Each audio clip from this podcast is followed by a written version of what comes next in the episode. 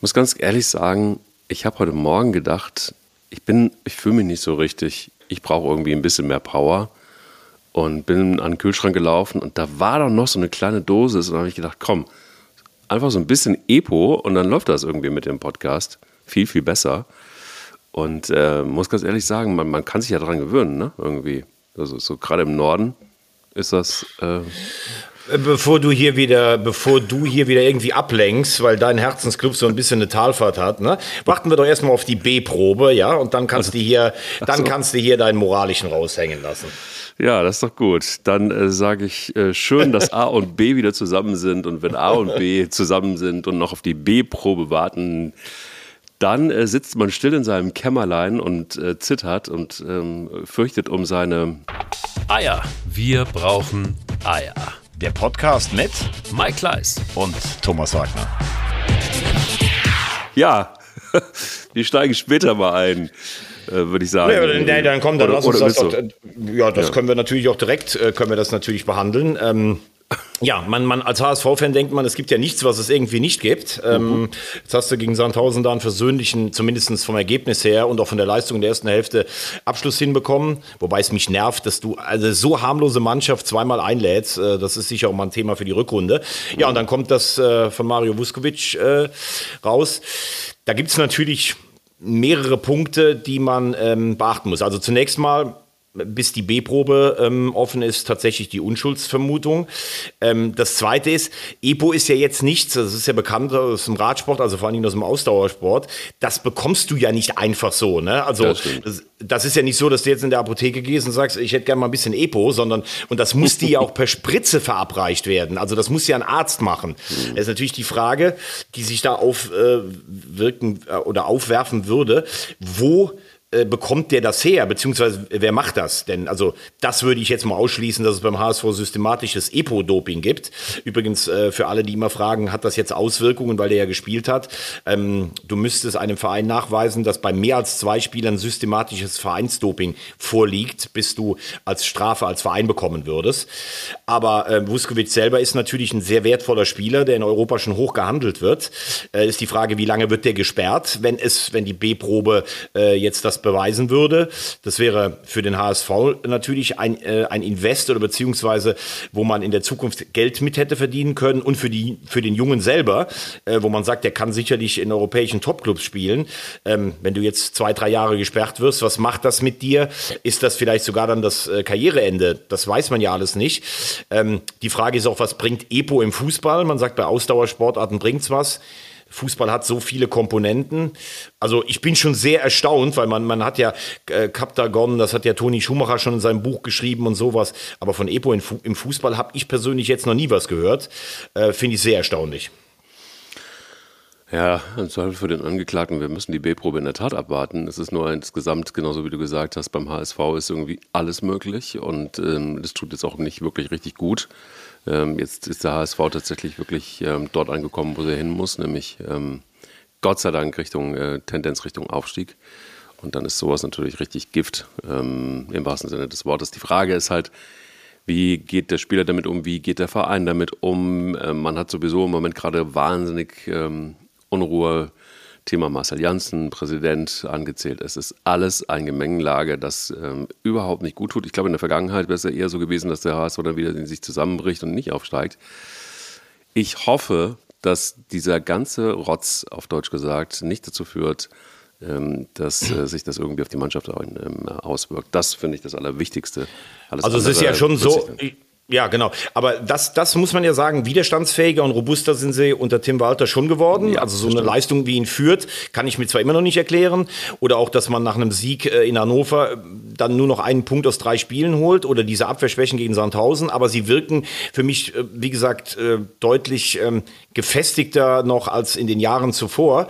Ähm, und ja, hier hat der Verein meiner Meinung nach genauso reagiert, wie man reagieren muss. Ähm, äh, dem, also es wurde alles in der Zusammenarbeit mit dem DFB in die Wege geleitet, äh, auch vom Spieler selbst. Natürlich sagt der Verein auch, wir helfen und unterstützen erstmal unseren Spieler, für den die Unschuldsvermutung gilt. Ähm, ich glaube, das ist in dem Moment tatsächlich auch eher eine Spieler- als Vereinssache, aber du hast natürlich recht wenn er jetzt denn gesperrt würde, würde das auch auf den Verein äh, Einfluss haben. Ja, und das andere hast du ja schon gesagt. Die Frage ist immer, ob die Mannschaft sich schon daran gewöhnt hat, dass da Unruhe ist. Ich glaube, es wird dann gefährlich, wenn du mal in der Rückrunde einen richtigen Einbruch hast und dann die Spieler sagen, ja, bei der Unruhe können wir uns ja gar nicht konzentrieren, weil du ihnen damit ein Alibi lieferst. Trotzdem bleibt es dabei, ähm, sie müssen aufsteigen, in diesem Jahr sowieso und wir werden am 32. Spieltag auch durch sein. Lass den Jungen mal machen. Also nicht äh, Vuskovic, sondern ähm, Aki Watzke, der große AG, hat gesagt, lass den Jungen doch einfach mal machen. Wen hat er gemeint? Edin oder was? Den, den Edin, den Wundertersic. Den Wunder der hat sechs Punkte weniger als Marco Rose zum selben Zeitpunkt der vergangenen Saison. Ja, aber er ist der Wundertersic, das ist der Unterschied. Ja, gut, aber das sagt ja keiner mehr, der Wundertersic. Also, ja, wir sagen das, das ist ja unsere Erfindung. Nee, nee, nee, nee, nee, nee, wir nicht. Ich, nee? ich habe es zwar erfunden. Du hast aber, es erfunden. Ja, klar, aber du, wer hat es erfunden? Wer hat es erfunden? der Wagner. Du, der Wagner. Ja, genau. Aber du liebst es einfach. Ich liebe es. Ähm, ja ich glaube, von Wunder Terzic spricht keiner mehr und so weit gehört halt auch, wenn Edin Terzic nicht tatsächlich äh, Dortmunder durch und durch wäre, äh, bei den Fans beliebt, weil er schon in der Kurve gestanden hat, hättest du spätestens jetzt ähm, wieder eine ähm, Trainerdiskussion in Dortmund. Stell dir mal diese Bilanz vor, bei Lucien Favre, den hätten sie ja fast gesteinigt dann dafür. Ja. Also diese Vorrunde vom BVB ist in der Bundesliga einfach richtig schlecht, muss man auch mal klar sagen. Das war auch insgesamt ganz, ganz schlecht. Also ich fand, ähm, sie haben dann immer mal wieder so helle Momente gehabt, nicht im Spiel gegen Gladbach übrigens, sondern ähm, in der Vorrunde. Aber es war insgesamt, äh, eine Mannschaft ist es, ist es nicht. Es gibt eine große Ausnahme, das ist Jude Bellingham, ähm, der tatsächlich wirklich irgendwie einfach, keine Ahnung, der, der, der, der ist wie Teflon, den interessiert das alles nicht. Der macht, was er zu tun hat. Ähm, übrigens glaube ich jetzt. Aber auch, der hat zum Beispiel am Freitag in Gladbach auch das erste Mal richtig schlecht gespielt. Das stimmt. Ja, ähm, und stimmt. bei Bellingham ähm, muss man jetzt so ein bisschen aufpassen. Ich finde ihn überragend. Das ist für mich Kategorie, wird Top 10 sicherlich später irgendwann werden. Aber das ist im Moment so eine, auch eine gefährliche Gratwanderung. Er will halt alles machen auf dem Spielfeld. Er will gefühlt hinten verteidigen. Er will das Spiel aufbauen. Er will Tore schießen. Er, er, er ist auch auf äh, Positionen und Räumen auf dem Feld, wo er nicht hingehört. Ähm, und die Frage ist, also er ist so viel besser als die anderen. Er hat aber natürlich auch eine Körpersprache, wo er den anderen zeigt, was er von denen eigentlich hält. So der zweite Hummels, aber er ist natürlich noch deutlich jünger. Und die Frage ist, wie viel Akzeptanz hat er das? Dass äh, absurderweise Bellingham, weil er so gut ist und weil er so viel will, vielleicht auch mittlerweile ein Teil des Problems ist. Ja, und äh, vielleicht ist er auch zu oft in der Sendung von äh, David Beckham. Da ist er, glaube ich, in der aktuellen Folge oder ist auf, aufgezeichnet. Ich habe keine Ahnung, eine Doku-Serie. Ähm, da ist er auf jeden Fall, ist er auf jeden Fall auch mit drin. Habe ich irgendwo in diesen sozialen Netzwerken gesehen. Ich glaube bei David Beckham selber. Keine Ahnung, auf jeden Fall. ja, wobei, wie gesagt, du, du hast ja recht, er hat ja eigentlich in der Vorrunde geliefert, aber Voll, ähm, ja, wenn du, aber wenn du siehst, ähm, wenn du dir alleine mal die Defensivproblematik anschaust, ne? Also du hast Schlotterbeck gekauft, der ja, klar, der hat in Freiburg echt eine tolle Entwicklung genommen. Das ist auch ein Typ, der gefühlt irgendwie sich nicht scheißt. Aber wenn du dir die Leistungen in der Vorrunde anguckst und wenn du mal anschaust, was der für ein Geschwindigkeitsdefizit hatte äh, bei diesem einen Treffer, ich glaube von Tyram, der dem da wegläuft, da muss man sich schon Sorgen machen. Und wenn du, wir kommen ja später noch auf den WM-Kader, wenn du dann sagst, du nimmst Schlotterbeck und Sühle mit äh, und lässt Hummels zu Hause, der übrigens am Freitag auch grottenschlecht war, ähm, dann muss man sagen, also der Beste von den dreien war eigentlich äh, Hummels in der Vorrunde. Ähm, Dortmund hat ein, ein Abwehrproblem, würde ich sagen. Dann hast du Bellingham, da haben wir gerade drüber gesprochen. Dann hast du im defensiven Mittelfeld am Freitag Chan gehabt. Ich habe das nie verstanden, habe ich hier auch schon ganz oft gesagt, äh, dass man immer erzählt, das wäre ein internationaler Spieler, der würde was reinbringen. Der fällt meiner Meinung nach vor allen Dingen durch Gestik auf auf dem Platz. Ähm, ist ja mittlerweile auch äh, kein, gar kein Thema mehr für die Nationalmannschaft. Ja, und dann hast du vorne äh, also wenn ich jetzt sage, dass Julian Brandt eigentlich in der Vorrunde der gefühlt beste und konstanteste Offensivspieler bei Dortmund war. Ja, war so. Dann, dann weißt du eigentlich auch Bescheid. Und nicht, weil ich Brandt nicht mag und weil ich den nicht für ein überragendes äh, Potenzial äh, dem attestiere, sondern weil der ja eigentlich für Inkonstanz und Wechselhaftigkeit stand wie kein anderer. Total total. Da sind wir aber auch, du hast es gerade schon so ein bisschen vorsichtig leicht angeschnitten, das Thema Mats Hummels. Wollen wir das irgendwie jetzt schon mal reingeben oder wollen wir das später mit? Äh, das, das, das, können wir später machen. Wir haben ja gesagt, dass wir, wir haben ja gesagt, dass wir äh, heute zum praktisch Vorrundenende, was es ja nicht ist nach 15 Spielen, den Bundesligamannschaften Noten geben und ich freue mich schon auf den gestrengen Blick von Dr. Kleis. Ähm, das ist ja der Lehrer für ähm, Mathematik. Ähm, Geschichte und ähm, Wir haben Philosophie. Äh, da waren ja früher die Mädels dann immer, wenn der Philosophielehrer reinkam, dann waren sie alle immer ganz aufgeregt. Und ich bin Pepe Nietnagel, der Flegel von der letzten Reihe. Ja, das stimmt. Das war ich aber auch in einer Person quasi. Also ich war beides. Ich war, aber ich war vor allen Dingen Sportlehrer. Und äh, du weißt, wie das mit Sportlehrern war. Ja.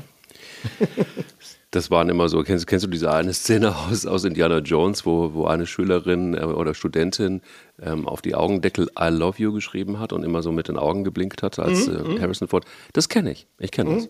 Ich kenne das. Ja, natürlich. Das ist dir passiert. Ich sag's ja. Ja, ja, ich ständig. Gut, lass uns mal. Ähm, wie, wie, wollen wir vorgehen? Du, du, bist ja letztendlich als Kassierer aus der Vulkaneifel bekannt dafür, dass du immer einen Plan hast. Ja. Und ähm, also ich bin jetzt mal, kenn, kennst du auch noch die in der Klasse, die hatten dann eine 5 oder eine 6 geschrieben in der Mathearbeit und haben dann aber die nächsten ähm, zwei oder dreimal ähm, irgendwie versucht, ganz verzweifelt, ganz oft sich zu melden im Unterricht, damit sie in der Epochalnote was Besseres bekommen. Das Problem war nur, wenn sie tatsächlich drangenommen wurden, weil sie dann natürlich immer noch nichts wussten. Richtig. Wir hatten auch mal so einen im Mathe-Leistungskurs. Max der Zero-Schreck hieß er. ja, ich, ich war immer der, der immer gehofft hat, äh, dass, dass ich nicht entdeckt werde und mein Mathelehrer hat immer an die, an, äh, immer wenn er sagte an die Tafel, Punkt, Punkt, Punkt, dann guckte er so rum, dann wusste ich schon, ah, ist es Kleis. Ganz, kurze, ganz kurzer Ausflug in meine Schülerkarriere. Ich hatte tatsächlich, man kann es kaum glauben, ich, mir blieb nichts anderes über. Also ich hatte Deutsch und Geschichte als Leistungskurs und habe dann Mathe äh, noch genommen. Ich war sehr gut eigentlich im Kopfrechnen und in Stochastik und sowas, aber war nachher jetzt auch keine große Leuchte mehr. Und montags, wir hatten einen mittlerweile leider verstorbenen Mathelehrer, den ich sehr geschätzt habe, aber der war montags morgens manchmal ein bisschen knurrig man weiß nicht, woran es genau gelegen hat. Und ähm, er fing ein neues Kapitel an und man merkte selbst, dass er an der Tafel verzweifelte. Also es war so eine lange Gleichung. Und ähm, mein Schüler Nachbar Jochen, der hat immer schon vorgerechnet, wenn wir ein neues Thema angefangen haben. Und hat dann immer so die ganzen Zettel zerknüllt und in die Ecke geschmissen. Und plötzlich musste ich so lachen, weil das so lustig war. Und dann sagt der Mathelehrer, so Wagner, jetzt reicht's mir. Also das fehlt mir jetzt gerade noch. Komm, mach du es einfach fertig an der Tafel. Und ich so, ja, ich habe doch gar nicht über Sie gelacht. Mir scheißegal, mach mal weiter. Und laut meines Freundes Jörg, der heute ein erfolgreicher Ingenieur ist bei Ford, also der war richtig gut in Mathe, meinte er, hat noch nie so eine Gala-Veranstaltung von mir gesehen, bis ich auf der rechten Seite von der Tafel angekommen bin. Und ich hatte noch eine Riesenwurzel und ich hatte noch nur Quadrate. Ja, und dann heben die sich normalerweise auf und das wäre mindestens eine 1,5 oder eine 2 plus gewesen. Wow. Und als ich fast schon fertig war, bin ich vor dieser Tafel verzweifelt. Und kennst du das, wenn du so, du wartest 10 Sekunden, 20, 30, plötzlich ja. hörst du dieses laute Schweigen im Raum und du denkst, ja. Was ja. machen die alle? Und dann am Schluss habe ich die Nerven verloren und habe einfach aus der Summe gekürzt. Und dann kam der Lehrer und sagte, ja, das fehlt mir gerade noch. Montags über mich lachen und dann hier aus der Summe kürzen. Setz dich, das ist eine 5. So, super. so hat mein Montag angefangen. Das ist doch super, wenn du dann in der Stille quasi das eigene Blut im Ohr hörst. Ja, genau ja, das. Genau sowas. Genau ja, sowas. Super ja. geil. Ja, ich hatte solche Situationen nie, weil ähm, ich mich mit der Englischlehrerin beschäftigt habe. Und es war oh. Liebe. Oh, echt? Du hattest was mit, mit Miss Robinson oder so? Nein, nein, nein, es war irgendwie so, es war unausgesprochen. Wir liebten uns sehr, aber sie war verheiratet und ich hatte eine Freundin und ich war auch zu jung und sie war gar nicht so fürchterlich äh, alt. Okay. Äh, sie begann als Referendarin und es war Sommer. Und ähm, und es war Sommer. Genau, ja, und es war, es war überschattet. Also so die, meine ganze Schulkarriere bis zum Abi war dann irgendwie wirklich sehr überschattet von dieser Liebe und es war, also wenn ich dran denke, ich werde immer noch ein bisschen sentimental. Ich weiß nicht, äh, vielleicht hört sie zu und sie wird, also ich werde jetzt den Namen nicht nennen, aber das war schon, ähm, das war schon toll. Ich ähm, kann mich ansonsten nichts mehr erinnern in der Schule. Bis Boah, auf ich habe Gänsehaut. Ja, kannst du mal sehen. kannst du so, mal jetzt sehen. fangen wir an. Jetzt fangen wir an. So, gut. Bayern, Bayern München. Also, äh, veritable Herbstkrise. Nagelsmann schon angeschossen. Ähm, dann einfach mal gesagt, so, wir reißen uns jetzt zusammen, wir sind die Bayern, gehen mit vier Punkten Vorsprung in die, ähm, in die Pause. Champions League ohne jeden Punktverlust im Pokal weiter. Ja, da muss man sagen, gibt es äh, von mir die Note 1 minus für die Bayern. Für mich ist das noch eine 2 minus. Liegt ganz einfach daran, dass die Krise zu dick war. Ähm, es gab ähm, in der Kabine Bambule. Es äh, waren Spiele dabei, wo du so sagst, so, boah, liebe Freunde, das, das ist jetzt nicht Bayern München. Ähm, wer sich von Union Berlin derart in der Tabelle den Schneid abkaufen lässt, der hat keine 1 minus verdient, deshalb ist es eine 2 minus. Okay, dann der SC Freiburg. Da würde ich einfach nur sagen, ähm, für das, was sie sowohl national als auch international gebracht haben. Gekrönt auch mit äh, WM-Nominierungen, zum Beispiel von äh, Kapitän Günther, kriegen von mir eine glatte Eins. Das ist so eine 1 plus sogar. Sie sind im Moment okay. Tabellenplatz 2, 30 Punkte, vier Punkte hinter den Bayern. Ähm, exorbitant einfach mit der Truppe landest du da, wo du stehst. Ähm, Christian Streich, äh, bester Mann, was willst du sagen? Also da kannst du im Grunde genommen nur noch Meister werden und du musst auch Meister werden. Eigentlich ja, ja, ist klar. Und, Mit dem äh, Zwei-Punkte-Schnitt würdest du aber sicher in die Champions League nachher kommen und ich halte das nicht für unrealistisch. Nee, ist es nicht. Ist es, dieses Mal ist es nicht unrealistisch und ich glaube, das werden sie auch schaffen. Deshalb ist es eine ganz klare Eins mit Sternchen. So, dann kommen wir zum amtierenden Pokalsieger aus Leipzig. Ähm, man erinnert sich schon gar nicht mehr, dass Tedesco mal Trainer war und den ersten Titel geholt hat. Ähm, jetzt ist auch äh, Minzlaff noch weg, äh, aber äh, Rose und Leipzig, das scheint zu funktionieren. Ähm, imposante Aufholjagd. Ähm, ja, international ging es so, Ausrufezeichen gegen Real Madrid, die aber schon qualifiziert waren, gegen Donetsk zu Hause verloren. Ich sage ähm, die Note 2,5 für die Vorrunde für Leipzig. Ich finde, es ist eine 1,5 und ich äh, hasse mich selbst dafür, dass ich das so vergeben muss. Oh. Aber wenn man sieht, wo sie ähm, am Anfang der Hinrunde standen und wie es Leipzig da so ging und was sie da für, Entschuldigung, für einen Mist zusammengespielt haben, das war schon, ähm, das war schon à la Bonheur. À la Bonheur, wird der Kalli sagen. Ähm, ich fand es, äh, bis dahin fand ich es schlimm. Marco Rose ist wieder zu Hause angekommen in Leipzig das scheint hundertprozentig zu passen und nach den ganzen Ups und Downs, die sie da gefahren haben und dann äh, kam natürlich noch die Irritation mit Max Eber mit dazu. Äh, wir werden erleben, dass Ruven Schröder wahrscheinlich da auch noch anheuern wird, spätestens jetzt, wo äh, Minzlaff weg ist, wird sich dann noch einiges bewegen und dementsprechend haben sie da ganz schön viel richtig gemacht, wenn es um das Sportliche geht. Deshalb ist es deutlich besser als das, was du da gerade gesagt hast. Ja, deshalb sind wir, deshalb bin ich ja Schüler und du bist äh, Lehrer mittlerweile, dem, äh, wo die Mädels mit I Love You auf dem Deckel äh, in die Schule kommen. Eintracht Frankfurt. Ja, Eintracht Frankfurt finde ich äh, eine schwierige Ausgangsposition nach so einem Sieg in der Europa League, nach so einem Triumph, wo es ganz natürlich wäre, sich auch ein bisschen so ähm, zurückzulehnen. Deshalb war der Saisonstart ja auch nicht besonders gut mit der 1-6-Klatsche gegen die, gegen die Bayern mit äh, nur zwei Punkten aus drei Spielen. Ähm, man muss aber sagen, wie sie nachher hinten ins Rollen gekommen sind, ähm, wie sie vor allen Dingen international jetzt überwintern in der, in der Champions League. Da kann man nur alle wirklich, da kann man wirklich nur alle Hüte ziehen, auch vor der Einkaufspolitik, äh, Kolomoani zu holen. Ähm, das ist richtig stark. Ähm, ja, also ich würde sagen, der Eintracht ähm, kann man auch im Nachklang zum, zum Europa League-Triumph eigentlich auch nur die Note 1 geben. Ja, das stimmt. Ich wäre sehr gerne bei dir, sehe es nicht ganz so ähm, enthusiastisch. Also mein SC Freiburg ist dein Eintracht Frankfurt. Dementsprechend, ich, ich glaube, sie sind auf dem Weg und sie sind auf einem sehr, sehr guten Weg. Überhaupt gar keine Frage. Ähm, was noch ein bisschen fehlt, ist äh, tatsächlich wirklich so das Konstante. Das fehlt mir immer noch. Da gibt es immer noch so ein paar Sachen, wie jetzt das 1-1 gegen Mainz. Das finde ich hätte überhaupt nicht sein müssen. Ähm, dementsprechend ist es eine 2. Sie haben ihre Sache eben gut gemacht, sagt Lehrer Kleis und gibt ab zu Thomas Wagner. Ja, Union Berlin, da sage ich Note 2. Das war lange auf einem Einserkurs. Aber du hast jetzt so ein bisschen dann noch mal irgendwann gesehen, am Ende musst du dann vielleicht auch ein bisschen der Intensität ein bisschen äh, Tribut zollen. Sie sind ja auch in der Europa League weitergekommen. Da spielen sie gegen Ajax. Das ist natürlich ein wahnsinnig tolles Los. Ähm, du siehst aber bei Union meiner Meinung nach zu stark. Also, wenn du jetzt Freiburg mit Union vergleichst, Union kann halt nicht das Spiel selber machen. Ähm, und das, deshalb haben sie auch ein Spiel zum Beispiel beim VfL Bochum verloren. Wenn die dann sagen, hey, ihr seid das Spitzenteam, habt ihr mal den Ball, wissen sie damit vielleicht nicht ganz so viel einzufangen. Jetzt haben sie zweimal auswärts richtig mal eine Klatsche bekommen. Finde ich jetzt auch gar nicht so schlimm, aber ich glaube, die sind froh, dass sie Winterpause haben. Die haben ein tolles System, die haben einen tollen Trainer, die haben einen tollen Sportdirektor. Ähm, aber das ist für mich, äh, wie gesagt, die Note 2. Für mich ist es ähm, eine 1,5 immer noch denn sie machen einfach wahnsinnig viel Spaß. So. Sie haben ihre Erfolge gefeiert, du hast es gerade eben schon aufgezählt und ich glaube, sie tun der Fußball-Bundesliga einfach richtig, richtig gut. Sie tun der Hauptstadt gut. Ähm, sie sind jetzt auf Platz 5, sie sind aber mit 27 Punkten immer noch dran und ähm, könnte mir gut vorstellen, dass die, äh, dass die jetzt auch deutlich spüren, dass sie jetzt auch eine Pause brauchen. Und ähm, bei der Rückrunde, das wird eine interessante Rückrunde werden. Da bin ich mir ziemlich sicher, sie werden international, werden sie auf jeden Fall mit dabei sein. Und ähm, im Moment sind sie noch eine 1,5. Ich finde, das ist eine richtig tolle, tolle, tolle Geschichte und das muss auch honoriert werden.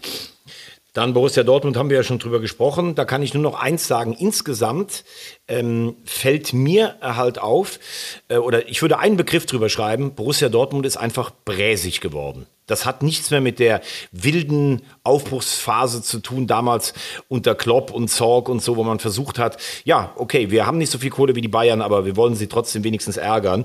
Irgendwie so, ja, wir sind die gefühlt so die Nummer zwei in, in, äh, in Deutschland ähm, und ja, da richten wir uns mal drauf ein. Dann werden viele Spieler gekauft, die, ähm, ja, die, wo, wo man dann sagt, die können in, in der Zukunft was bringen. Angeblich habe ich gehört, ist Dortmund auch äh, an Kamada zum Beispiel dran äh, von, von Eintracht Frankfurt. Für mich ein guter Spieler, aber viele Spieler, die auch nach Dortmund gekommen sind, haben irgendwie nicht so funktioniert. Mir fehlt einfach die Mentalität in der Truppe und deshalb kriegt Dortmund für diese Vorrunde von mir die Note 4 minus. Hui, okay. Also, ähm, ich fand es befriedigend, was sie gemacht haben. Es ist nicht alles Gold, was glänzt, es ist nicht alles Gelb, was leuchtet, aber es ist auf jeden Fall auch nicht alles schwarz. Muss man nicht alles malen. Schwarz-Gelb, ähm, sehr gut.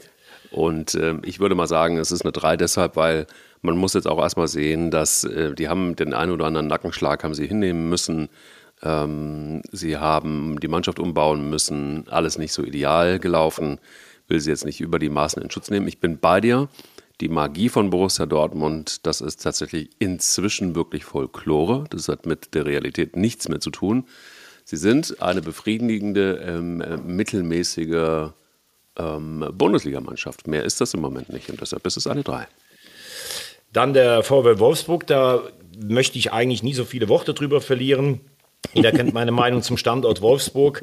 Eine wirklich eine Ansammlung von durchaus hochkarätigen Fußballern mit einem schwachen Start, haben sich zusammengerauft. Äh, Nico Kovacs Linie zieht da diese Art des Fußballs Note 3. Ich muss ihm eine 2 geben. Das liegt ganz einfach daran, dass er einfach wirklich, äh, nachdem es richtig geruckelt hat und nachdem die auf dem Abstiegsplatz äh, gar standen, äh, zwischenzeitlich, hat er es geschafft, das Ruder rumzureißen. Er hat es geschafft, aus diesem Sauhaufen irgendwie eine Mannschaft zu formen.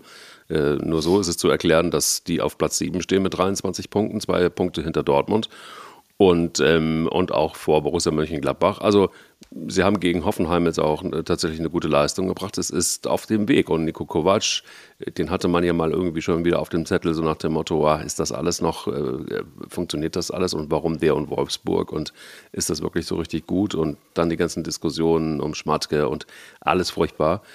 Sie sind auf Platz 7 und sie haben ihre Sache einfach gut gemacht. Mal schauen, wie es dann äh, später aussieht. Abgerechnet wird am Ende.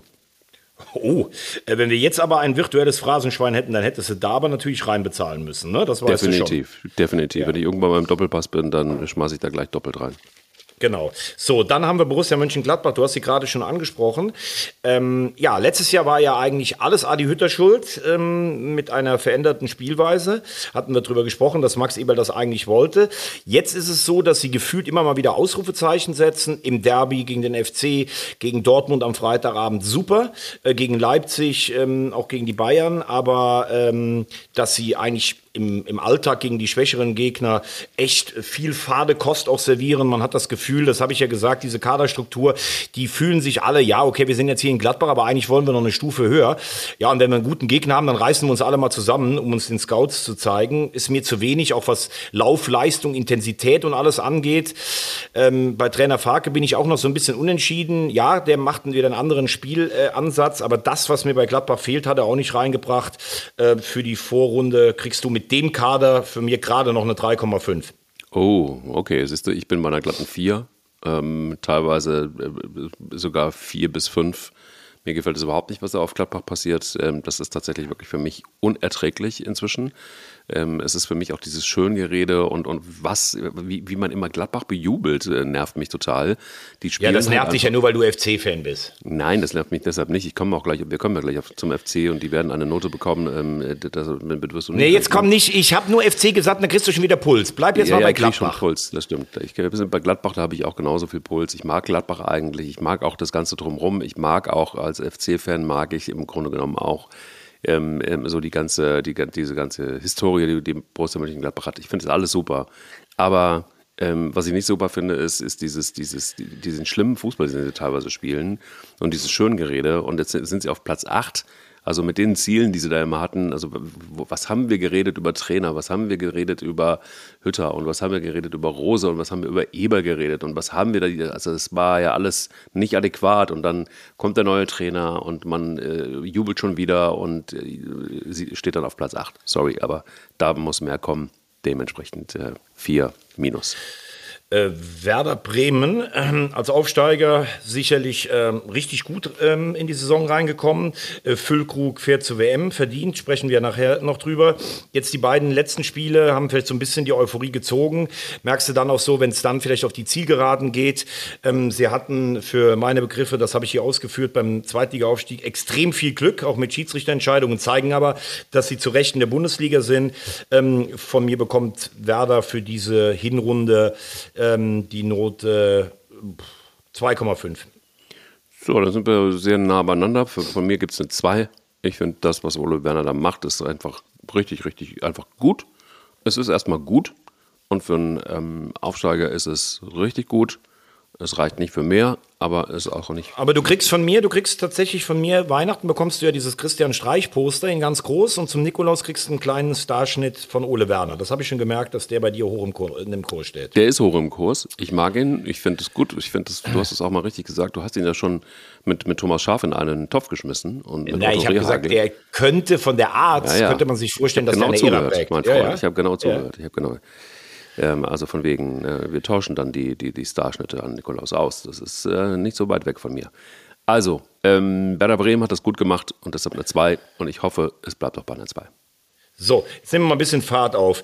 Mainz ähm, hat äh, meine äh, für meine Begriffe eine gute Einkaufspolitik, hat einen guten Trainer, droht aber so ein bisschen gerade im Moment so auf einen grauen Maustrip zu kommen, wenn man bedenkt, wie sie vor zwei Jahren diese Wahnsinnsaufholjagd äh, gestartet haben, nachdem sie sieben in der Vorrunde hatten. Das ist solide, das wird auch für die Bundesliga reichen, aber das ist leider nicht mehr, weil man vielleicht auch mal ein bisschen Fantasie hatte. Note 3. Ja, das unterschreibe ich einfach und zwar deshalb, weil äh, wenn wir über Bo Svensson reden, dann äh, denke ich auch, einfach mal ein bisschen weniger großes Maul an der Seitenlinie, mehr den Job machen und äh, vielleicht dann auch mal ein bisschen weiter nach oben klettern. Solange das nicht der Fall ist, es bei einer 3. Hoffenheim. Äh, Breitenreiter halte ich eigentlich für einen guten Trainer, der auf seinen Stationen überall mit seinem Offensivfußball was hinterlassen hat. Sensationsmeister in Zürich, die übrigens jetzt mit sieben Punkten Abstand letzter in der Schweiz sind. Klar, die haben auch super Spiele weggekauft bekommen. Ähm, Hoffenheim hat viel Potenzial in den, ähm, in den Spielern, stand auch immer für einen gewissen gepflegten Offensivfußball, obwohl es mich persönlich nicht interessiert. Aber jetzt am Schluss ziemlich nach unten gerauscht. Das gibt gerade noch die Note 4 von mir. Für mich gibt es eine 3 bis 4. Danke, dass ihr uns äh, Herrn Adamian rübergegeben habt, den schlechtesten Spieler aussortiert und wir haben ihn jetzt an der Hacke. Ja, und, der, äh, nee, nee, nee, Moment, wegen dieser einen Szene ist der kein schlechter Spieler. Also, das also, ist so sorry, typisch.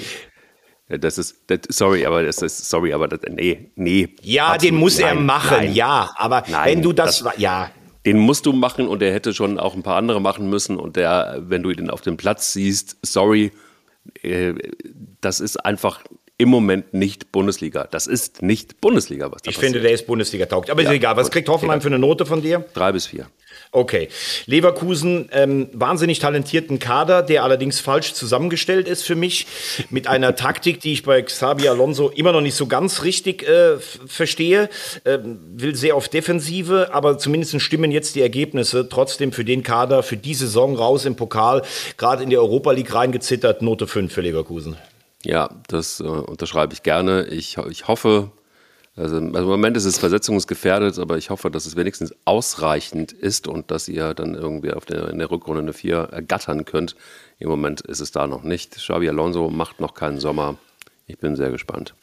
So, bevor jetzt gleich äh, Zinne kommt, ähm, ich sage, der FC mit einem Kader, den ich wirklich im äh, unteren Teil der Tabelle ansiedle, ähm, mit einer Spielweise, die wahnsinnig fordernd ist, die aber auch mutig ist, ähm, mit einem Trainer, der vieles richtig gemacht hat, Ähm, also ich finde sogar, dass Adamian eigentlich noch der beste Stürmer ist, weil, weil Tickets und Dietz müssten langsam aufgebaut werden. Ja, ich finde den Kader, wie gesagt, nicht gut, weil sie halt wahnsinnige finanzielle Probleme haben, die der nette ja. Herr Werle hier in Köln hinterlassen hat, unter anderem mit Horst Held und seinen Konsorten. Ähm, also ich sage, beim FC finde ich, dass bis auf die letzte Woche die Bundesliga richtig gut war. In der Conference League darfst du trotz allem gegen Partisan und Slowacko nicht ausscheiden. Ähm, deshalb von mir die Note 3 plus für den FC. Mhm. Ich sehe es leider anders. Ich habe das auch vor der Saison gesagt und ich habe es immer wieder zwischendurch gesagt, dass mir Steffen Baumgart einfach 20 Prozent immer drüber ist. Immer.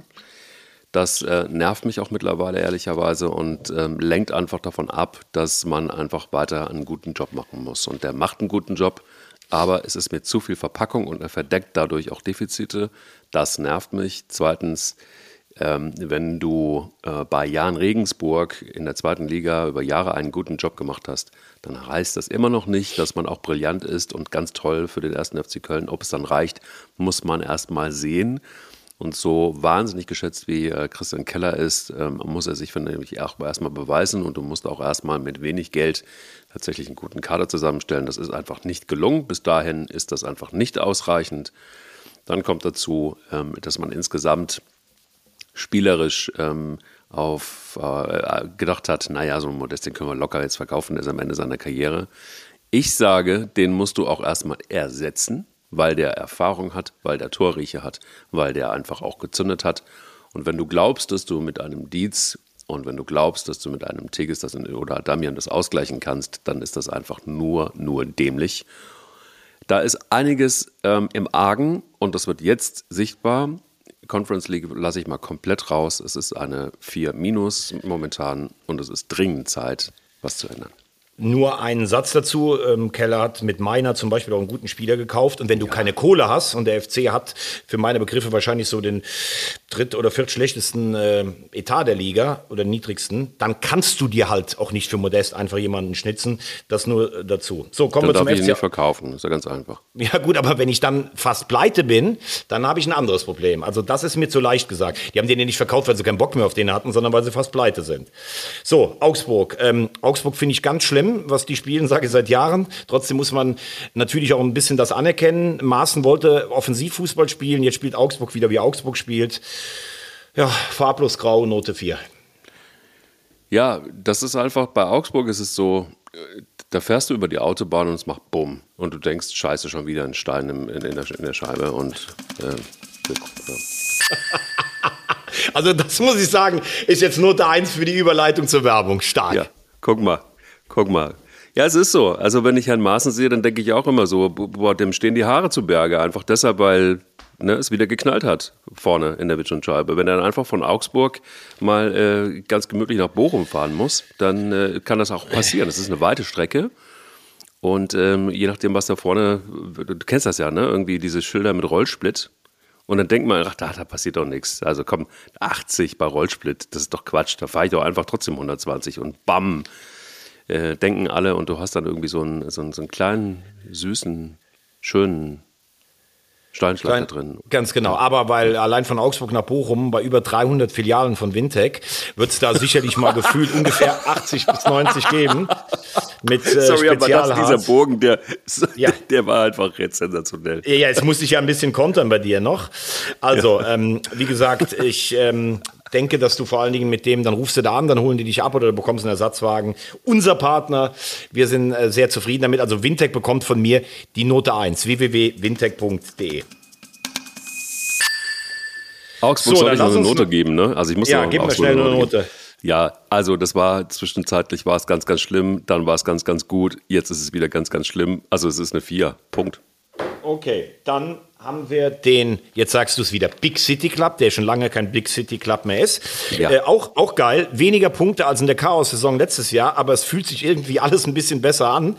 Ähm, Mannschaft spielt auch ein Stück äh, weit geordneter. Ich habe auch das Gefühl, dass der Präsident Bernstein dem Verein wieder so ein bisschen Identität zurückgegeben hat.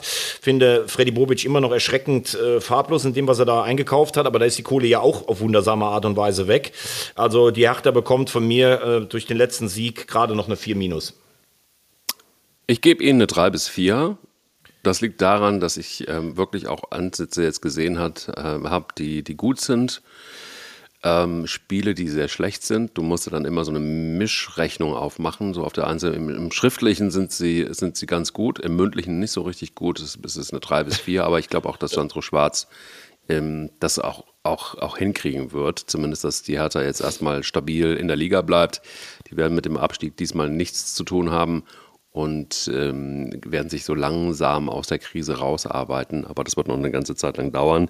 Ich glaube einfach auch diese ganzen Windhorst-Millionen, das hat alles nicht gut getan. Bobic hat sich da einfach auch auf einen Mist eingelassen. Das muss man auch mal ganz klar sehen. Das ist einfach nicht der, der, der, der glänzende Ritter mit der, mit, der, mit der sauberen Weste. Das ist er halt einfach nicht. Der hat auch Ecken und Kanten und ähm, musste vielleicht einfach da auch noch das ein oder andere in Sachen Management lernen. Und deshalb ähm, sind sie mit drei bis vier von mir gut beraten, Joe weiterzumachen.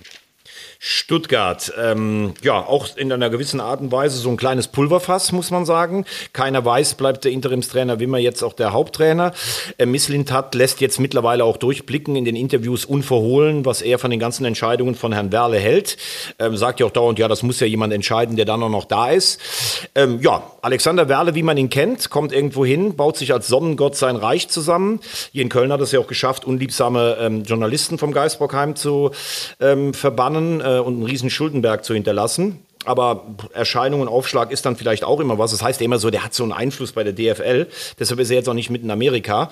Ähm, insgesamt hatte ich gedacht, dass der VfB mehr an Aufbruch mitnimmt aus, dem, aus der Last äh, Second Ret äh, Rettung gegen den ersten FC Köln. Rettung. Ich, ich finde, eigentlich spielen sie schon einen durchaus interessanten Fußball, aber sie kommen irgendwie nicht von der Stelle. Deshalb auch da die Note 4 minus. Ich mag Stuttgart, also die Stadt. Und ich mag auch irgendwie die Schwaben. Und ich finde. Ähm, Echt? Boah. Ja, irgendwie. Das wusste ich von dir aber auch noch nicht. Ja, es ist auch, es ist auch irgendwie tragisch, dass, dass der VfB Stuttgart ähm, da steht, wo er steht. Und ich finde es ganz schlimm, was da passiert. Also du hast es jetzt im Grunde genommen sehr gut zusammengefasst, deshalb muss ich nicht mehr mal darauf eingehen. Ich habe die ganze Zeit wild mit dem Kopf genickt und einfach nur check, check, check. Ja, stimmt alles. Ähm, alleine die Entscheidung, Nicht-Entscheidung über einen neuen Trainer und da jetzt irgendwie auch aus der Not eine Tugend machen zu wollen, das ist alles einfach nur schlimm. Und dieser Fußball, den sie spielen, ist auch einfach nur schlimm. Es ist eine 5. Okay, dann sagen wir der VfL Bochum, die habe ich lange schon abgeschrieben, das muss ich ganz ehrlich sagen. Ähm, wenig Kohle, mit Abstand der geringste Etat der Liga, eigentlich wenig von der Euphorie mitnehmen können, des sensationellen Klassenerhalts und der, der Siege gegen Bayern und Dortmund aus dem letzten Jahr. Äh, unverständlich, äh, dass irgendwie mit dem Trainer nicht verlängert wurde, wobei da kommt ja jetzt auch raus, dass Reis schon früher mit Schalke kokettiert hat. Dann ist äh, Schinzilords weg, dann ziehen sie Thomas Leitsch aus dem Pullover, wo du denkst, Junge, was machst du, was tust du dir da für einen Job an? Kommt aus der Ehrendivision. Ja, und plötzlich gewinnen die ihre Heimspiele gegen Union, gegen Frankfurt, gegen Bochum, gewinnen jetzt in Augsburg, sind da. Deshalb bekommt, wir geben ja immer Noten gemessen an den Möglichkeiten, bekommt der VW Bochum von mir jetzt äh, eine 4 Plus und ist wieder voll im Rennen und den Klassenerhalt. Deshalb kriegen sie von mir eine 3 minus, weil das, was sie spielen, ist richtig, richtig gut. Die haben auch streckenweise, als sie verloren haben, guten Fußball gespielt und haben unglücklich verloren. Das darf man nicht vergessen. Die haben wirklich gute Spiele geliefert ähm, teilweise wirklich einfach überhaupt gar kein Glück gehabt. Und äh, wenn nicht Thomas Wagner, wer sagt, dann sonst, äh, man muss halt auch ein bisschen Glück haben immer mal. Das hatten sie lange Zeit nicht. Jetzt haben sie es, äh, spielen guten Fußball. Deshalb einfach eine 3 Minus. So, und zum Schluss noch ähm, Schalke 04 die ähm, unter der Woche gegen ähm, Mainz äh, ja einen Sieg vor allen Dingen auch für den Glauben gelandet haben. Gegen die Bayern, finde ich, haben sie sich ordentlich verkauft. Äh, muss auch sagen, was mir auffällt, ähm, ich war ja früher zu erfolgreichen Zeiten oft auf Schalke, immer ausverkauft, aber finde, da war dann auch schnell, wenn es nicht so lief und Schalke hat oft zu Hause uninspirierten Fußball gespielt, selbst zu den großen Zeiten. Irgendwie so eine gewisse Unzufriedenheit. Also was das Publikum im Moment da abliefert, das ist allererste Sahne. Ähm, mhm. Ja, es müssen eigentlich drei oder vier Volltreffer in der, in der Halbserie hin, um noch eine Chance zu haben. Äh, ich finde diesen Kader, wie gesagt, natürlich kann man mal ein Spiel gewinnen, aber finde ich eigentlich mit ganz wenigen Ausnahmen nicht Bundesliga tauglich. Trotzdem scheint es in der Mannschaft zu stimmen. Reis hat einen neuen Zug reinbekommen, aber für mich klar Note 5. Ja, das ist für mich noch weniger. Es ist eine 6 und zwar oh. eine glatte. Ähm, das liegt einfach daran, das ist was, was ich auch gegen Bayern gesehen habe. Es war einfach Hoffnung. Also früher, wenn du den Namen richtig geschrieben hast, irgendwie auf deiner Mathearbeit, dann hast du eigentlich schon eine 5 minus bekommen. Also das ist hart, eine 6, muss ich ehrlich sagen. Ja, es ist auch deshalb hart, weil ich hoffe, dass irgendjemand das hört. Und oh. dass irgendjemand mich aus meiner Traurigkeit rettet. Aus diesem Verzweiflungs, aus dieser Verzweiflungstat, die ich da jetzt hinlege. mit einer 6, ähm, weil ich einfach denke, ey, reißt euch jetzt mal zusammen und ähm, macht das Beste draus. Es ist einfach keine Mannschaft momentan. Es ist keine Mannschaft, es ist keine Spielidee, es ist ähm, ein, ein zerfledderter Haufen Hoffnungslosigkeit und es erinnert tatsächlich an äh, die Abstiegssaison wirklich in vielen, vielen Zügen, nur mit anderen Protagonisten. Und das ist ganz schlimm. Das ist wirklich ganz schlimm für, für so einen Verein wie Schalke 04. Das ist einfach, das kann nicht wahr sein. Das ist schon fast, äh, fast, fast so schlimm wie der HSV, nur der HSV spielt deutlich besser. Das ist. Äh, ja, aber ich finde schon, wie gesagt, äh, auch wenn du den Etat vergleichst mit vor zwei Jahren, also ich finde, eine Mannschaft sind sie schon, aber leider auf sehr niedrigem Niveau. So, dann lass uns jetzt noch ganz kurz zwei Programmpunkte haben wir. Zweimal WM. Lass uns auf die aktuelle schauen. Ähm, der Kader, ähm, ja, im Tor würde ich sagen, Neuer, Testegen, Trapp, das sind die drei besten. Da gibt es keine Diskussionen, oder? Nee. Gut, dann schauen wir auf die Abwehr. Ähm, wie hast du reagiert, als Mats Hummels eben nicht dabei war? Also ich bin jetzt nicht der riesen Mats Hummels-Fan, das äh, gebe ich zu, aber ich äh, kann mir überhaupt keine WM ohne Mats Hummels vorstellen, weil er wichtig für die Mannschaft ist, weil er auch wichtig ist für die Nationalmannschaft. Er hat eine, eine, eine richtig gute Hinrunde, Hinrunde, gespielt bisher, also wirklich richtig gut und ähm, für, für mich total unverständlich ich verstehe es überhaupt nicht. Ich habe da kein Verständnis für und ich finde auch, das ist wahrscheinlich der größte Fehler, den Hansi Flick äh, da jetzt seit langer, langer Zeit gemacht hat. Ähm, ich glaube auch, das wird echt schwierig. Ähm, also es liegt nicht nur, wird nicht nur an Mats Hummels liegen, aber wir können ja gleich noch so ein bisschen weiter eingehen auf die Nationalmannschaft und ähm, die Protagonisten. Das wird ganz schön eng. In, ja, das, äh, ja, das machen wir ja gerade mit dem, mit dem Kader. Ähm, aber ähm, ich finde, dass er tatsächlich eine richtig gute Vorrunde gespielt hat, das stimmt. Trotzdem hat Mats Hummels äh, wahnsinnige Tempodefizite, die natürlich, je älter er werden, auch nicht mehr weniger werden. Ähm, was ich mich natürlich trotzdem frage, ist, also alle sagen immer, Antonio Rüdiger ist Weltklasse. Boah, ich weiß es nicht. Also er hat es bei Chelsea sicherlich äh, teilweise gezeigt, aber er ist eigentlich mehr für mich ein Dreierkettenspieler. Ähm, in der Viererkette in der Nationalmannschaft habe ich ihn nie so stark gesehen. Dann frage ich mich tatsächlich, wer soll da der zweite Innenverteidiger sein? Ich glaube, ich würde es tatsächlich mit Süle versuchen, obwohl er immer noch nicht irgendwie so richtig fit daherkommt. Wenn er, wenn er austrainiert ist, ist er für mich ein richtig guter Innenverteidiger. Ähm, auf links würde ich, glaube ich, mit Günther beginnen. Das ist jetzt sicherlich nicht Weltklasse, aber es ist für mich internationales Niveau und es ist, du weißt immer, was du bekommst, während Raum gerade seinem wahnsinnigen Aufstieg so ein bisschen Tribut zollen muss. Du nimmst einen Klostermann mit, der hat ein halbes Jahr nicht gespielt, weil er alle spielen kann. Äh, Hansi Flick steht auf Thilo Kehrer. Ich finde, das ist international maximal Durchschnitt oder nur eine solide ähm, Rolle. Ja. Ich habe das schon ein paar Mal gesagt, für mich würde Kimmich hinten rechts spielen müssen. Da musst du als Trainer dann noch sagen, ich weiß, du willst sechs spielen, aber du bist ein Weltklasse-Verteidiger. Ja, und er hat sich dann entschieden, Bella Kotschap mitzunehmen, einen jungen Spieler, der so ein Turnier und eine Atmosphäre aufsaugen soll, wo er sicherlich keine realistische Chance hat zu spielen. Es kommt ja von vielen noch die Frage auf, hat er Hummels nicht mitgenommen, weil er zu kritisch ist, weil er in der Mannschaft aneckt. Da muss man sagen, hätte Flick jetzt gesagt, pass auf Mats, äh, ich nehme dich mit, ich weiß aber noch nicht, ob du spielst und bitte Sachen intern ansprechen, wäre Hummels sicher auch intelligent genug, das nicht öffentlich zu machen. Also das halte ich für, das halte ich für ein vorgeschobenes Argument. Es stimmt natürlich, wenn du einen Hummels dabei hast, dann hast du, der nimmt mit seiner Präsenz sicherlich auch einigen Raum ein, aber der wäre auch intelligent genug, sich am äh, Beginn äh, ohne Murren auf die Bank zu setzen. Also deshalb bin ich bei dir. Ich hätte eigentlich eher erwartet, dass er ihn mitnimmt. Ähm, kommen, kommen, wir noch für, kommen wir noch nach vorne, wo ich erst mal sagen muss, also ähm, das ist ja kein Geheimnis, dass ich äh, Marco Reus Fan bin und das wahnsinnig bitter finde, dass er jetzt das vierte große Turnier ähm, verpasst. Jetzt sagen ja viele, ja, letztes Mal hat er ja, umson äh, hat er ja freiwillig abgesagt. Ja, da muss man sagen, kam er aber auch aus einer schweren Verletzung. Äh, ich weiß von Hansi Flick, dass er wahnsinnig viel von Reus hält und hätte er nicht diese Entzündung im Fuß, dann wäre er auch dabei gewesen. Ähm, er war 2014 der beste deutsche Spieler vor der WM. Er wäre heute Weltmeister. Er hat mit Dortmund damals ein Champions League Finale gespielt. Er hat, finde ich, auch immer wieder in Dortmund seine Klasse bewiesen in, äh, in, in wichtigen Spielen. Und wenn ich dann äh, oft auch aus der Bayern-Fraktion dann höre, ja, hat nur zwei zwei Titel. Ja, aber zwei Titel mit Dortmund. Äh, ich kann auch zu Bayern gehen, da wirst du irgendwie Meister. Da kannst du es ja gar nicht verhindern, wie Rudi Völler sagt, dass du irgendwelche Titel holst. Dann wurde ja erzählt damals von Uli Hoeneß, er hätte eine Stammplatzgarantie gefordert. Dieser ganze Mist, äh, das zeigt mir auch so ein bisschen, wie manchmal in Deutschland mit Leuten umgegangen wird. Äh, Marco Reus ist für mich ein A, total sympathischer Typ, B, charakterstark und ich finde es echt eine gewisse Sporttragödie, dass er keinem großen Turnier den Stempel aufdrücken kann. Er hat in Russland übrigens war er an jedem deutschen Tor äh, beteiligt und ich befürchte, er ist zu alt, um bei der Europameisterschaft in anderthalb Jahren noch eine Rolle zu spielen. Also ich finde es einfach teilweise ekelhaft, äh, wie darüber äh, geschrieben wird. Und wenn du siehst, dass selbst ein Thomas Müller schreibt, Junge Mensch, wir werden dich vermissen, so ein toller Spieler, das ist eine, eine bittere Sache. Ähm, also unter dem Post von, von Reus, dann weißt du auch, wie er intern gesehen wird. Ähm, ja, was sagen wir denn zur, zur Offensive? Äh, bist du froh, dass Füllkrug und Mokoko dabei sind? Du hast übrigens letzte Woche Mokoko getippt. Herzlichen Glückwunsch dafür nochmal. Ich hätte es nicht gedacht. Danke, danke. Ja, ich habe da so die eine oder andere Stimme auch gehört. Ähm, deshalb hat es mich nicht ganz so gewundert, aber es ist gut, dass er dabei ist. Also ich glaube, der hat es einfach wirklich einfach äh, richtig gut gemacht. Er hat sich wahnsinnig entwickelt. Ähm, diese ganzen Diskussionen, die jetzt schon wieder aufgetaucht sind über sein Alter, das nervt mich mittlerweile. Es ist einfach auch, äh, Boulevard kann es einfach auch mal bleiben lassen, finde ich.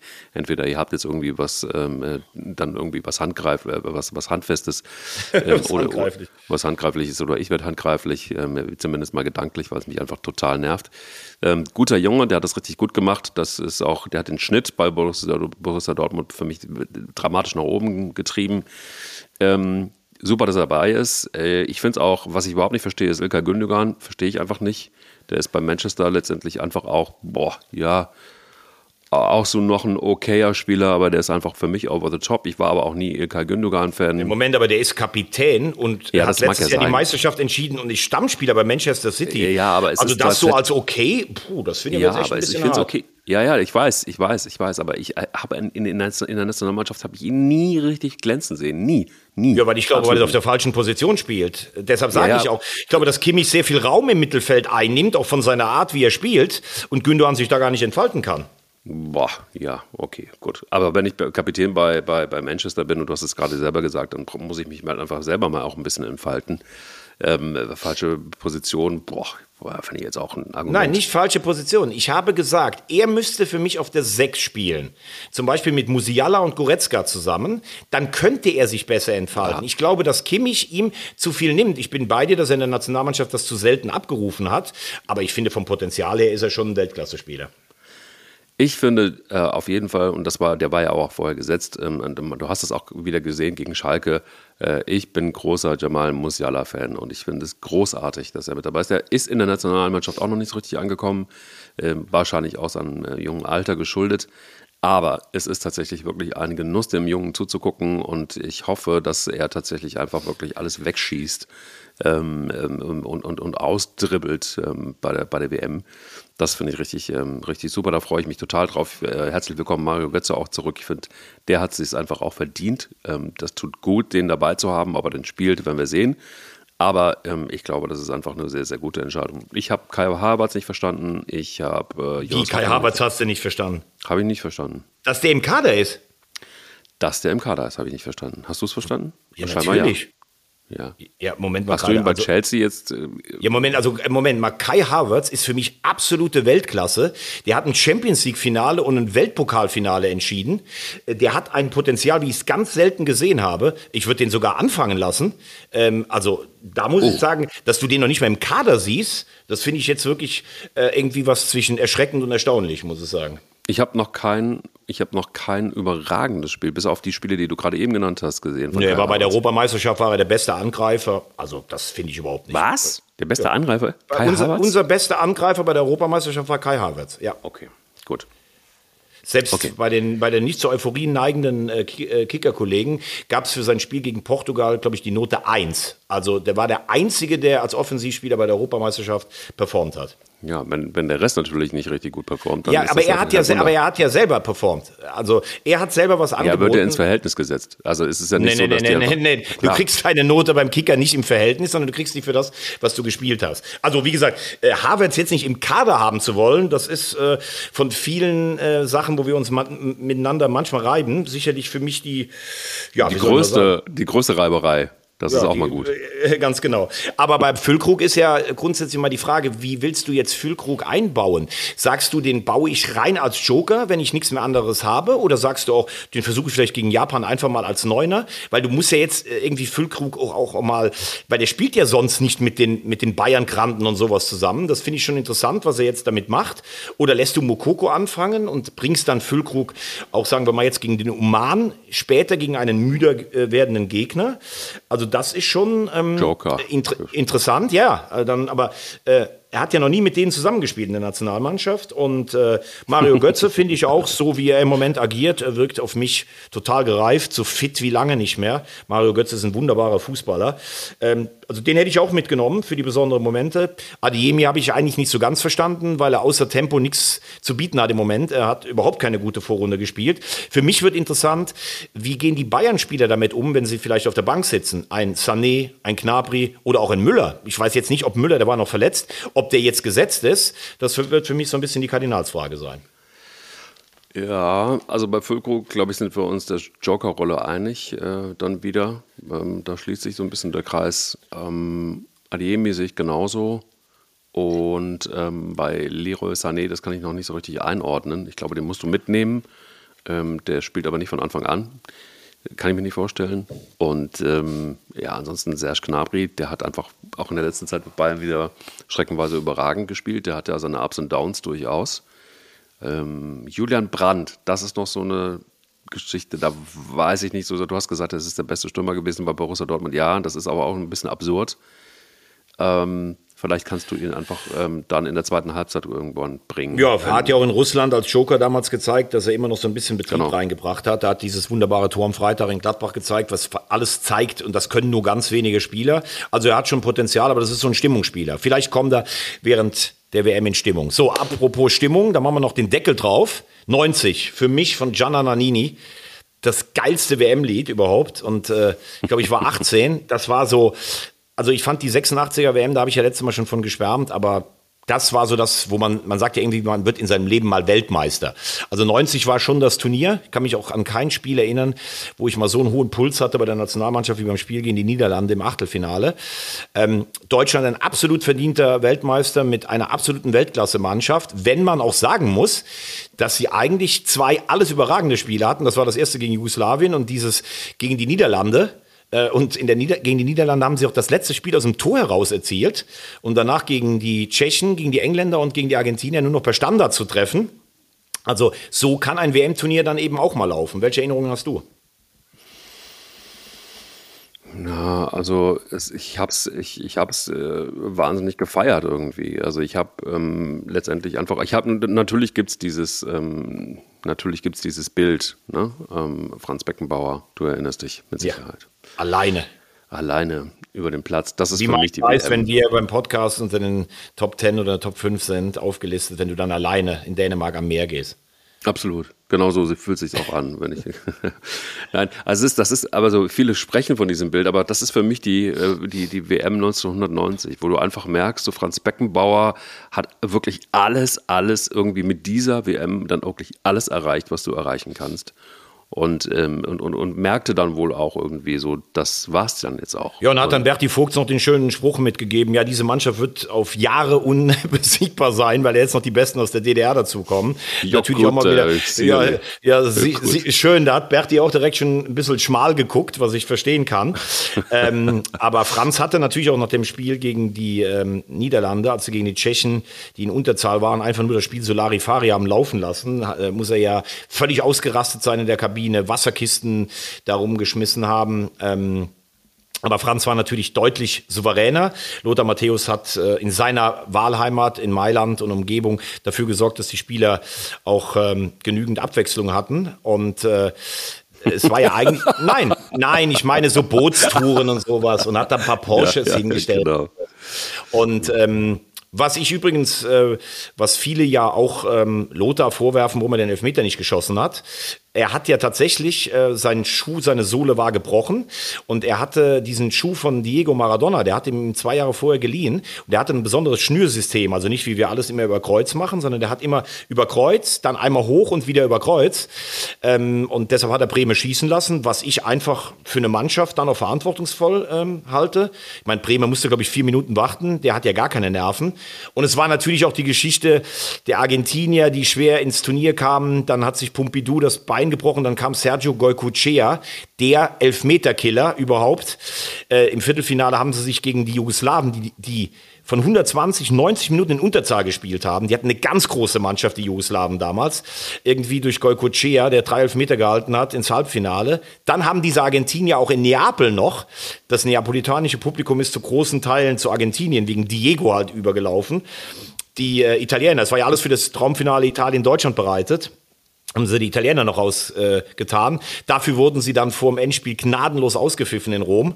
Und da gab es ja dieses Lippenlesen von Maradona, der dann das Publikum wahlweise als Arschlöcher und Hurensöhne bezeichnet hat. Ähm, ja, der einzige Fehler vom schönen Walter Zenga. Und es war die Geschichte von Toto Schilacci, der alles klein geschossen hat. Ja, es gab viele wunderbare Geschichten, muss man sagen. Wie hast du die Holländer eigentlich gesehen? Die waren ja Europameister und dann fielen sie eigentlich nur eher durch Rotzattacken auf und durch Rotzattacken auf. Und äh, ich glaube, das war auch tatsächlich wirklich äh, vielleicht das, das zweite Bild. Ja, es war nicht viel zu sehen von Holland dann mehr. Ne? Ähm, das war das Einzige und das war so ein bisschen erschreckend, weil jeder damit gerechnet hatte, dass das Holland die prägende ähm, Rolle auch bei der WM einnimmt. Ähm, und ähm, mit, mit all den Spielern, die sie damals zur Verfügung hatten, das waren ja wirklich einfach, das war eine, eine Weltklasse-Truppe. Wenn du das mit heute vergleichst, da ist ja nichts mehr von übrig. Und ähm, erschreckend, dass, dass es sich dann tatsächlich wirklich einfach auch, auch spielerisch hat es nicht gereicht und auch, naja, die ganze Spuckerei war natürlich auch recht. Ja, also vor allen Dingen Reikart, der jetzt eigentlich ja kein Typ war. Also ich ja. meine, Ronald Kuhmann und Hans van Breukelen, da wusstest du ja, was die gegen die Deutschen schon äh, auch im Kopf äh, haben. Aber Reikart war ja eigentlich ein total fairer Weltklasse-Spieler. Und äh, ja, das muss ja, als er dann und vor allen Dingen Völler, der ja gar nichts gemacht hat, also bewundernswert, wie der sich eigentlich um Platz zusammengerissen hat, äh, beide vom Platz gestellt wurden. Ähm, das muss ja richtig auch geknallt haben im Kabinengang äh, zwischen den beiden. Äh, Klinsmann hat dann das Spiel seines Lebens gemacht, das darf man ruhig auch festhalten. Das war Wahnsinn, was der da alleine vorne gelaufen ist. Und gefühlt hattest du ja auch das Ding, ähm, nach dem Sieg gegen die Niederlande, jetzt sind wir Weltmeister, jetzt müssen wir uns das nur noch abholen. Hat das aber im Halbfinale noch die schwere Aufgabe gegen äh, die Engländer, die das erste Mal seit 66 im Halbfinale waren. Und äh, ich finde, die Engländer waren mindestens ebenbürtig in diesem Spiel. Ähm, und interessant, ich habe mich zuletzt mal mit Didi Hamann darüber unterhalten, der auch gesagt hat, der Unterschied war natürlich äh, ein Stück weit, dass äh, ein Paul Gascoigne gelb gesehen hatte in der Verlängerung und wusste, er hätte im Finale nicht gespielt. Du kannst dich wahrscheinlich an die Tränen noch erinnern. Und hat dann ja. aber auch keinen Elfmeter nachher geschossen. Also hat keine Verantwortung übernommen. Während Michael Ballack, da kommen wir dann irgendwann auch noch drauf, 2002, der wusste auch, er kann kein Finale spielen. Der hat dann Deutschland aber in dieses Finale noch reingeköpft. Das ist vielleicht dann auch der Unterschied, finde ich eine interessante These, zwischen England und Deutschland bei großen Turnieren. Wie gesagt, im Halbfinale ein Stück weit Glück gehabt, aber am Ende auch der absolut verdiente Weltmeister, äh, wobei man dann auch sagen darf, dass die Engländer zu dem Zeitpunkt übrigens auch eine Weltklasse-Truppe hatten. Puh, das war ein Ritt, muss man sagen. Das war ein Ritt. Es gab, es gab, ähm, ja, wie soll man sagen, es gab Noten, es gab eine Weltmeisterschaftsnominierung, äh, es gab einen WM-Rückblick. Und ich würde sagen, der Schüler Harvard sitzt klein und demütig in der letzten Reihe und kann nicht verstehen, dass er noch nicht mal vom Lehrer in die nächste Klasse versetzt wurde. Ich kann dir sagen, ich kann dir sagen, woran das liegt. Wirklich. Ich kann dir das wirklich sagen. Ja, Möchtest du es wissen? Ja, ich möchte es wissen. Ich bin einfach nicht der Muskelprotz, der nach dem Training jeden Tag in den Kraftraum geht. Puh. O-Ton von mir selber, von Kai Havertz? Ja, von Kai Havertz. So. Puh. Und daran liegt es. Ich glaube, das ist die Wahrheit. Ich glaube, das ist das, was mir fehlt bei Kai Havertz. Gut, denn äh, eins muss man mal sagen, wer morgens in Dänemark schon vier Stunden lang Eisen verbogen hat, bevor er hier zum Podcast kommt, der braucht vor allen Dingen eins. der braucht ganz schön viele Eier. Eier. Wir, Wir brauchen Eier. Eier.